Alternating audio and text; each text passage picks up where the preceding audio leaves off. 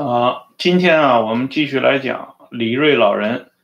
留下的政治遗产啊，第三十五集。今天的题目呢叫毛泽东挑选政治打手，围剿张国焘。在上一次的节目当中呢，我们详细的介绍了啊，陈昌浩身上啊所迸发出的那种小资产阶级狂热性啊，通过这个。节目呢，我们可以了解到西路军落败的过程当中，毛泽东、陈昌浩各自啊担负了什么样的责任，而他们身上的啊这种固有的小资产阶级狂热性，正是啊使得西路军最终陷入啊万劫不复之地的一个主要的原因。然而呢，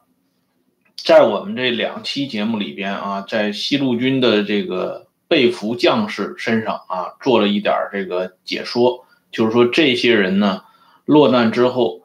呃，这个结局是很悲惨的啊。但是呢，这些人的悲惨呢，啊，如果比起那些啊，历经千辛万苦啊，艰难跋涉回到延安圣地的，嗯，某些西路军的干部战士来说啊，他们的悲惨命运实在就是不值一提了，因为。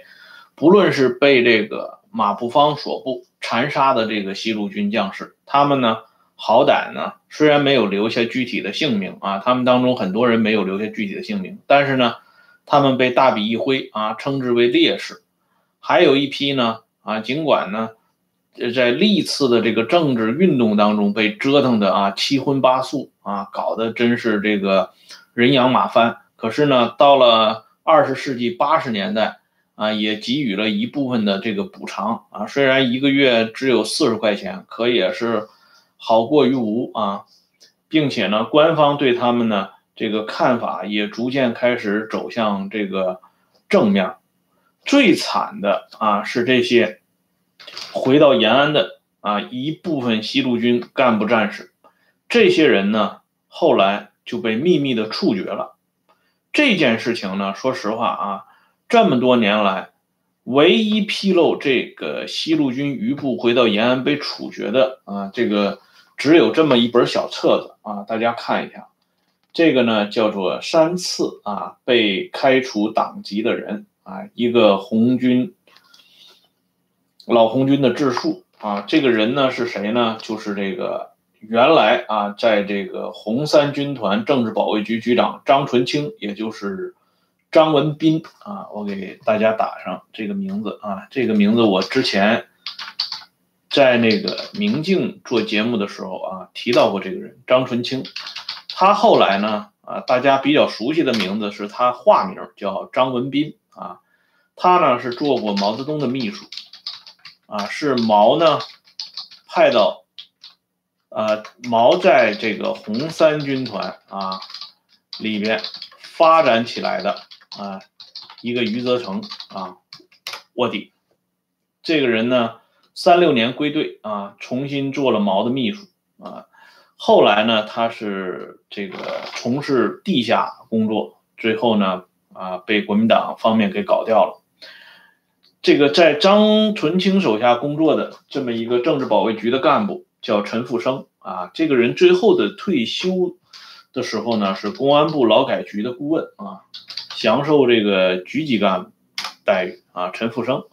陈复生的这本回忆录里边啊，他提到了这么一句话啊，我给大家念一下原文啊。他说：“想到康生他们秘密杀害西路军回来的红军干部的情景时，我又彻底的泄气了，生存的希望似乎立即破灭了啊！”就这么一句话，但是这一句话呢，啊，后来呢，在这个。高真义所写的《红太阳是怎样升起的》啊，延安整风的来龙去脉的那本书里边呢，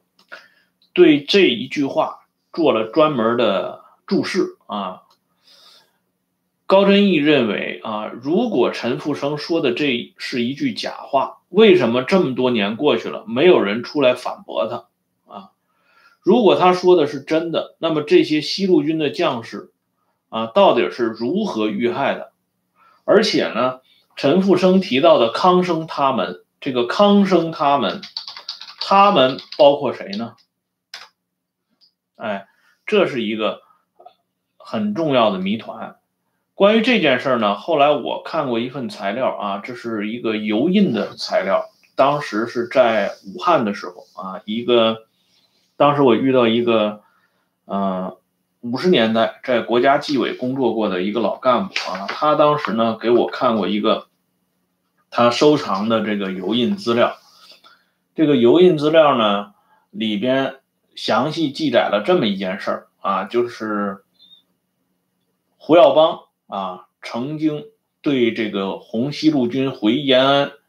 遇害这件事情啊提出过关注。胡耀邦呢，当时是认为啊，西路军这件事情呢，应该做一个彻底的了断啊，把很多事情呢讲清楚。特别是在延安啊，不明不白的死了的这些红路军、红西路军的将士们，不应该让他们永远淹没在历史的这个呃尘封之中啊。所以呢，胡耀邦当时提出了这个观点，而且呢，胡耀邦还准备责成中共中央组织部和中国人民解放军总政治部联手，包括公安部啊，联手来查询这件事情。但是呢，这件事情。啊，后来呢，被制止了，啊，被什么人制止呢？这个材料上没有写啊。但是能够制止胡耀邦去查这件事情的，我们想想，无外乎是那个三驾马车啊，就是邓、陈、李三驾马车啊。胡耀邦晚年啊，他同这个罗瑞卿的秘书啊，这个原来的公安部办公厅副主任王仲方，哎。他同王仲方呢，曾经有过几次的这个接触，就是这个时候实际上距离胡耀邦去世已经时间很近了。王仲芳后来专门写了回忆文章啊，回忆他与胡耀邦最后的啊这几次谈话。其中呢，胡耀邦提到一个节点啊，很关键的点。胡耀邦讲呢，就是在老一辈的啊这些领。领导人当中啊，毛对胡耀邦比较了解，比较喜欢，甚至呢，胡耀邦当时提到了林彪啊，胡耀邦认为林彪这样的人实际上对胡耀邦也是很喜欢的啊，因为那个时候八十年代大家都知道了，林彪是彻底的被批臭了啊，但是呢，胡耀邦却提到了说林彪对他也比较喜欢，可是呢，胡耀邦同时呢话锋一转。啊，他提到了另外两个人啊，周恩来和李先念啊，他怎么提呢？他说，总理啊对我不太了解啊，先念同志也对我不太了解。胡耀邦这个话呢说的是很委婉，所谓不太了解，我们其实现在就能够知道，就是不太喜欢或者是比较反感。周恩来呢活着的时候曾经说过胡耀邦啊，说耀邦同志。总是改不了他那个蹦蹦跳跳的老毛病啊！这是周恩来讲过的。李先念呢，嗯，就不用讲了。李先念在推倒胡耀邦这个问题上，他负的责任是相当之大的啊！他是这个人，实际上在这个倒胡过程当中扮演了一个非常活跃的角色啊！实际上呢，就周恩来和李先念来讲啊，胡耀邦。啊，在不同的程度上都帮过他们绝大的忙啊！因为这个周的遗孀啊，邓颖超曾经专门求到过这个胡耀邦啊，把这个周恩来在文化大革命期间作为中央专案审查委员会主任所做过的一些重点的批示啊，集中起来进行销毁啊。这是胡耀邦啊，后来当然得到邓小平的允许啊，这是胡耀邦这个。也点了头的啊，为了维护这个周恩来的这种政治形象和历史地位啊，做了这么一件事儿。可是呢，邓颖超在倒胡的过程当中呢，也是充当了一个不光彩的这么一个角色啊。所以说呢，这个胡耀邦啊，帮过这样几个人，可是呢，他得到的回报啊，是这些人最后都踩着他的脑袋啊，往上往上爬。这个闲言呢，啊，所以说到胡耀邦这件事，实际上也是跟这个陈福生提到的这个啊红西路军的这个部分将士啊回到延安之后的这个命运有直接的关系。而当红西路军战败的情况啊陆陆续续传递到延安的时候，毛泽东这个时候在在干什么呢？啊，他不是紧锣密鼓的去搞袁熙军啊，去怎么打捞啊红西路军这支这个残兵败将，让他们更多的幸存下来啊，留一点革命的火种。毛这个时候呢，他要干的事情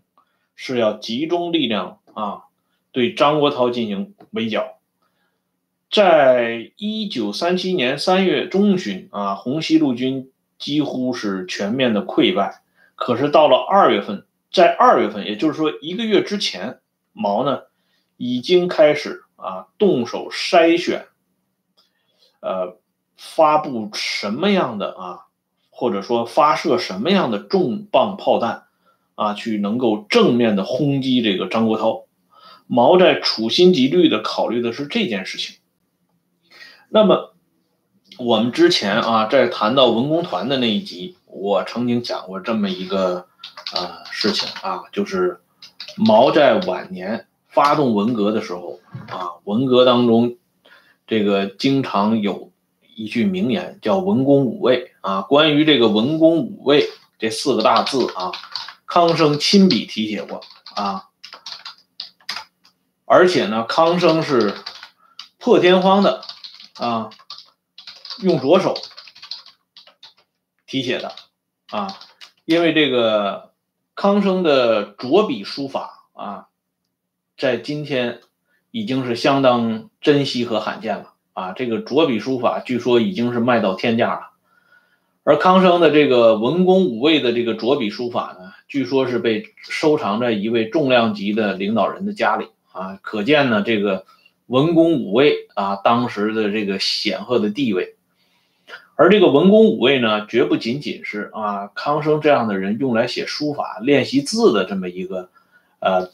这个小小道具，而是实实在在的啊彰显了毛泽东在整人过程中的一个具体的策略。文工啊，这是毛泽东最看重的一点啊，就是说用宣传、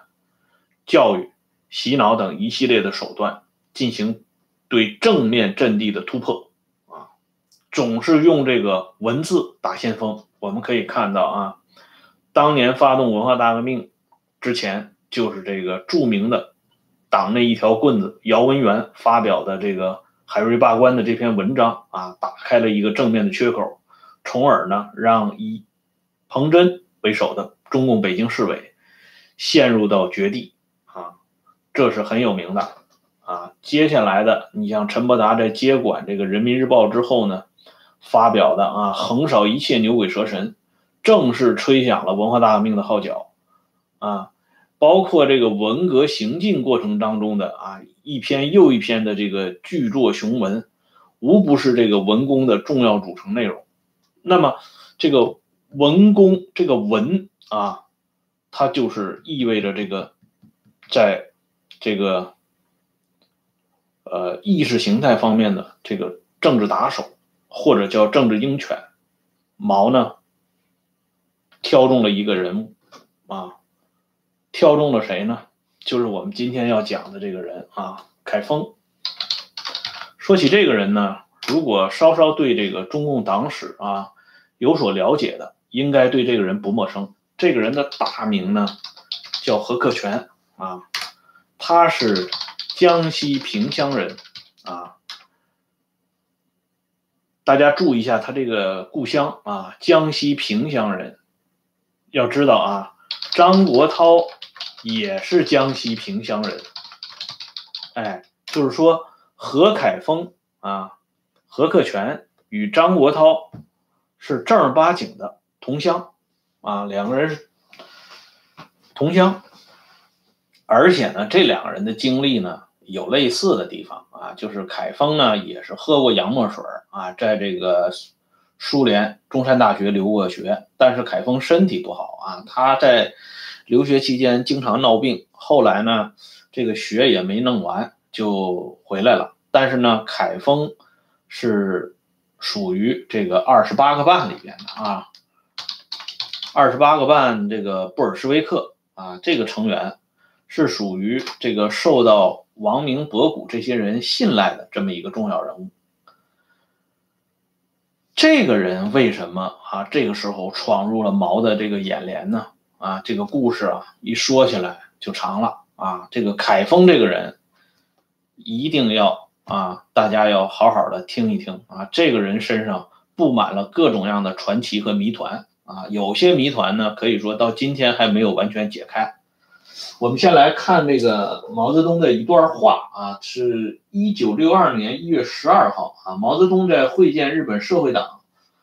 顾问啊铃木茂三郎率领的访华代表团。这个时候大家知道啊，距离中日关系正常化还有十年的光景啊。这个时候呢，这个日本人来访，毛泽东呢对这个日本人啊突然讲了一番这个过去的往事啊，他说呢。遵义会议的时候啊，凯丰说我打仗的方法不高明，啊，是照着两本书去打，一本是《三国演义》啊，一本是《孙子兵法》。其实啊，打仗的事怎么能照书啊去打呢？啊，这个凯丰这个同志硬说我看过啊，我没有看过《孙孙子兵法》，但是凯丰硬说我看过，我就问他，《孙子兵法》啊共有几篇？第一篇的题目叫什么？他回答不上来，其实他也没看过啊。从那以后呢，倒是逼着我去翻了翻这这部兵法。这是毛当时同日本人讲话的原话。从毛的这番话里边呢，我们就知道了啊，这个凯丰在遵义会议的时候是跟毛泽东顶过牛的啊。他呢讽刺毛啊，说毛不高明。而且还不仅仅在这啊，就是当时遵义会议的那个情况呢，实际是出现一边倒了。由于周恩来啊，首先在会上已经出现倒戈的这个迹象，再加上张闻天、王稼祥已经被毛泽东做好了工作啊，这样呢，博古和李德完全是处在受审的这种地位。在这种情况下呢，凯丰啊，这何克权居然挺身而出，为这个博古打掩护啊，指责毛泽东啊，看出来呢。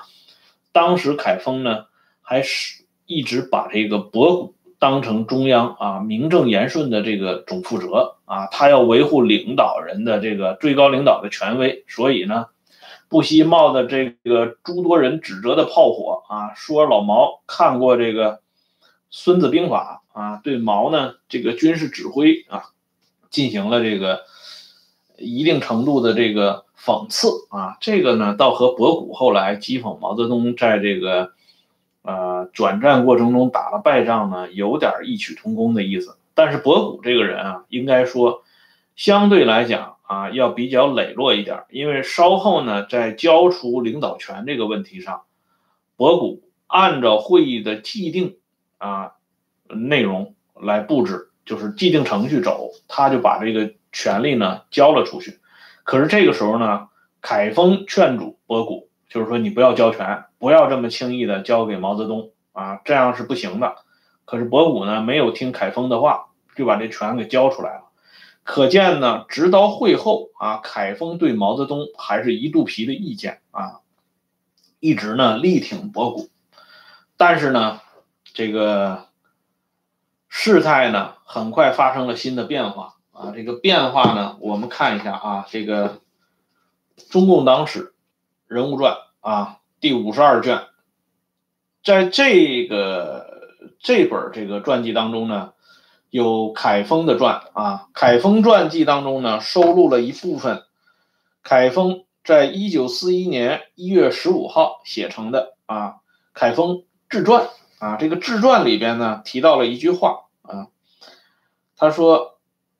因当时对过去中央苏区所犯错误还不了解，在遵义会议上坚持了错误的方向，现在想起来真是幼稚可笑。经过中央的批评，在很短的时间内了解了自己的错误，大约是两个月的光景。在微信的干部会时啊，就实行了对自己错误的初步批评。在红军第二次回遵义时，党中央又派我到红九军团工作。因为原来呢，凯丰是作为九军团的中央代表啊，但是呢，由于他在遵义会议上的这种表现，啊，所以呢，换马成功以后，就把他这个九军团的中央代表的资格呢给取消了。可是呢，凯丰啊，这个人转弯子转得很快啊，自己都讲了，大约是两个月的光景啊，他呢就转过来了。转过来以后呢，自然就是帮着毛泽东说话所以呢，这个上上层，特别是毛泽东本人，对凯丰很满意啊，所以呢，就把这个凯丰的红九军团的中央代表又给又给还给他了啊，他又成了这个九军团的实际的指挥者啊。关于凯丰呢，大家不知道啊，这个现在的年轻人不知道了。就是他实际上呢，还有一个这个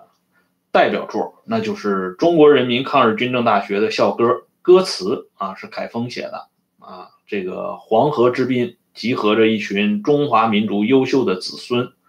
人类解放救国的责任全靠我们自己来承担啊。这是当年凯丰写的歌词啊，这是挺有名气的。可是呢，这里我们啊不想过多的。这个来讲述这个凯丰的这些所谓的啊，这个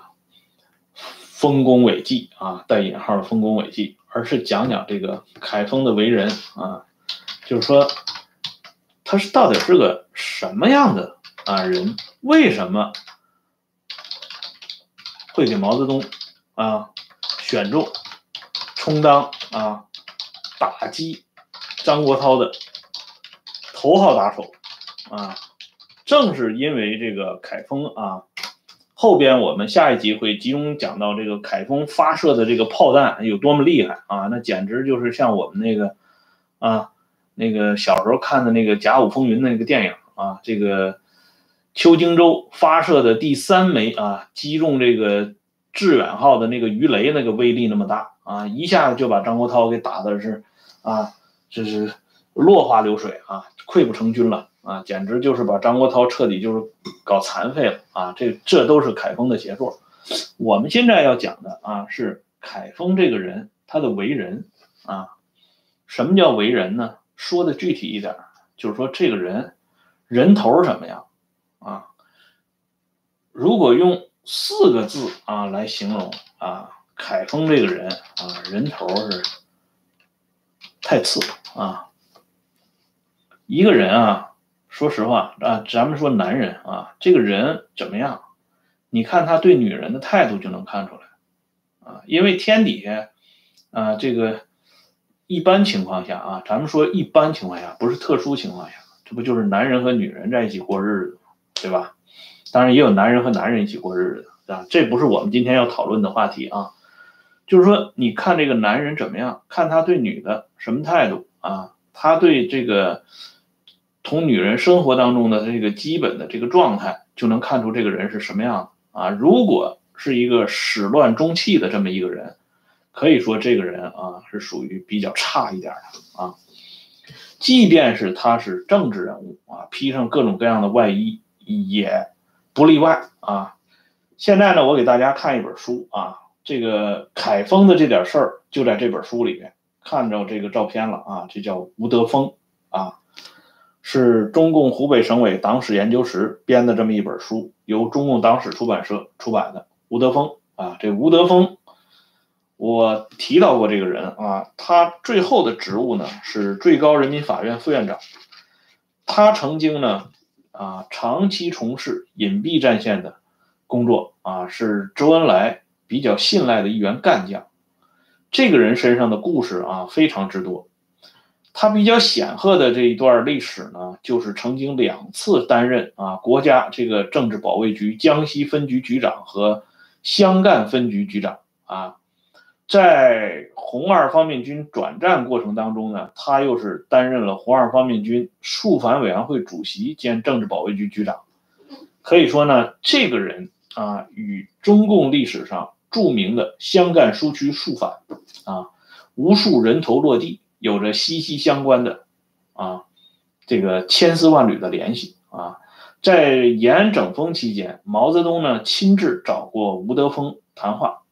毛开门见山的啊就问吴德峰，听说呢，呃你特别喜欢抓人和杀人啊，这又是怎么一回事呢？啊，这是毛这个对吴德峰说的第一句话啊，可见呢，这个吴德峰是一个什么样的人？这个吴德峰这个人啊，他的老婆啊，戚元德有过一个回忆啊，这个回忆是很有价值的啊，这个老太太这个回忆啊，把凯丰的一件事情。啊，掀了出来。戚元德呢，他有个弟弟啊，这个戚元德的弟弟呢叫戚元敬。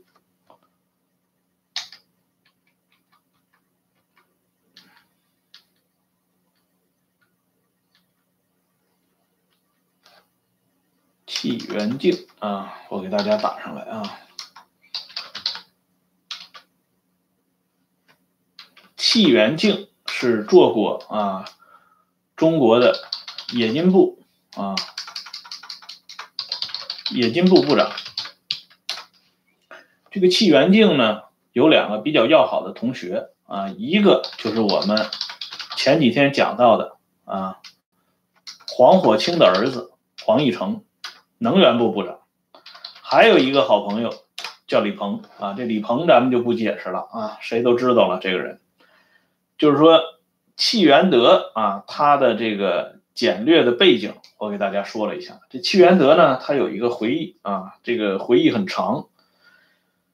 提到了发生在一九三三年春天的一件事情。一九三三年春天啊，一个著名的事件。这个事件呢，在中共党史啊，这个是尤其是苏区史上啊。它的名字呢，叫酒醉殴打哨兵事件。